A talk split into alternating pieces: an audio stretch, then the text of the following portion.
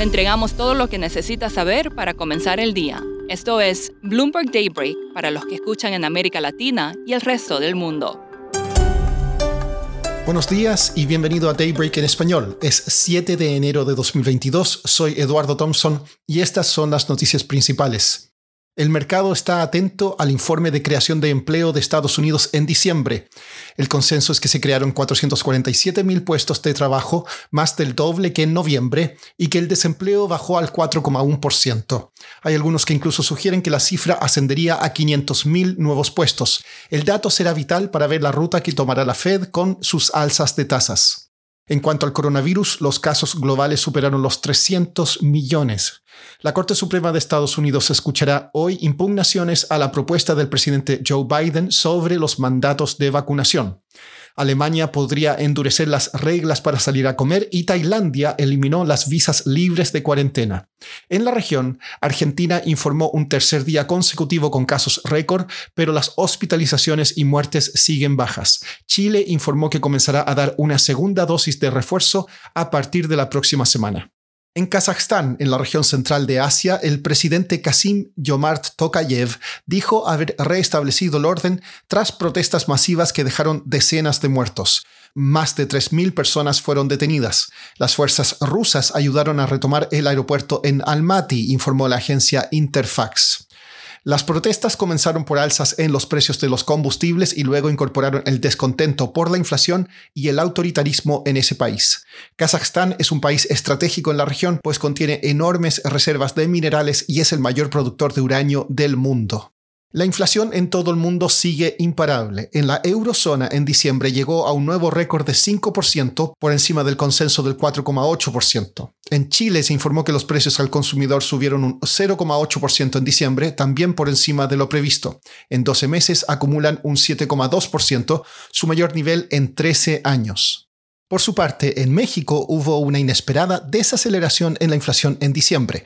Fue del 7,3% interanual y un 0,4% mes a mes por debajo del consenso. Esta situación de mayor inflación complica el trabajo de los bancos centrales. En Argentina, el Banco Central elevó ayer su tasa de interés LELIC por primera vez en más de un año, del 38% al 40%, pero muchos economistas dicen que no es suficiente. En diciembre, el FMI había pedido al país que implementara una política monetaria adecuada con tasas por encima de la inflación que ronda el 50% anual. Por su parte, en Perú, el Banco Central elevó ayer su tasa de política monetaria al 3% y dijo que vendrían más alzas en los próximos meses. En Venezuela es el último día de campaña en el estado de Barinas antes de las elecciones de gobernador el domingo. Barinas es conocido como un bastión del chavismo y recordemos que la autoridad electoral de Venezuela suspendió las elecciones de noviembre pasado en que el candidato de la oposición, Freddy Superlano, encabezaba el resultado. Haití busca una salida a la crisis. Líderes políticos de ese país se reunirán la próxima semana en Estados Unidos para tratar de negociar un gobierno de transición y fijar elecciones. Jim Wiss, quien cubre el Caribe para Bloomberg News, nos cuenta más.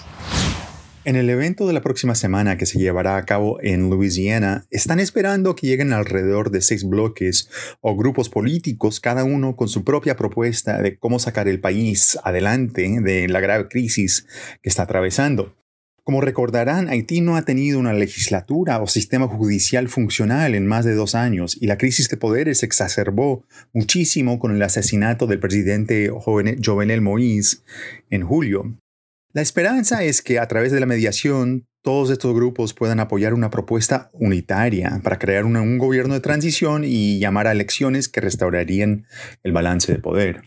Jim, ¿cuál ha sido la situación política en Haití desde el asesinato del presidente Moise? Ha sido realmente crítico. El, país ha sufrido escasez de petróleo y hasta de comida porque hay poderosas pandillas que controlan un gran parte del territorio y tienen la capacidad de cerrar carreteras y bloquear puertos. El mismo primer ministro, Ariel Henry, dijo que fue la víctima de un atentado por parte de estas pandillas durante el, el último fin de semana.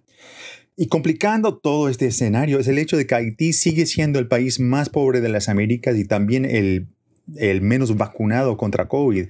Así que hay múltiples problemas y obstáculos que hay que sobrellevar. Por último, la cadena de tiendas de juegos electrónicos GameStop ahora quiere apostar al nuevo fenómeno de moda, los NFT o tokens no fungibles.